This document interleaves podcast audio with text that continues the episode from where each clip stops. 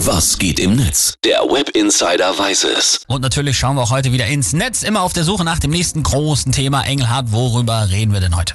Typisches Freitagsthema, jetzt wo ja die Sonne mal ein bisschen länger draußen war und die Corona-Lage entspannt ist, freuen sich schon immer mehr Leute so richtig ein Ast ab, dass jetzt auch die Festivalsaison endlich losgeht. Ja, Mann, zwei Jahre ohne, das war unerträglich. Was schreiben die Leute? Olli Ammer schreibt zum Beispiel, drei Tage nicht duschen, Ravioli essen, gute Musik und immer leicht einen Kleben haben. Ich gebe zu, mein Homeoffice in der Pandemie war eine gute Vorbereitung auf die Festivalsaison. jawohl. So, diesen Lifestyle hält man aber auch nicht ewig durch, sagt die Userin Habichthorn. Die schreibt nämlich mit 21, man schläft locker auf dem nackten Boden in Zugluft, während die Festivalmusik dröhnt.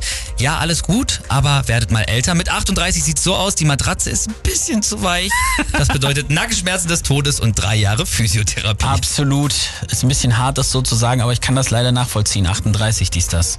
Krass, ey. Also ich muss sagen, alles, was ich für ein Festival brauche, ist ein Löffel und 5 Liter Spirituosen, 25 Liter Wein, Sekt und Champagner und mehr als 100 Liter Bier. So, wäre das auch geklärt. Und äh, übrigens auch bei diesem Tweet hier, Eggers, würde ich sagen, findest du dich ein bisschen wieder. Da schreibt nämlich einer Schlafentzug, Lärm und ständig kotzt einer. Kleinkinder haben ist auch wie Festival.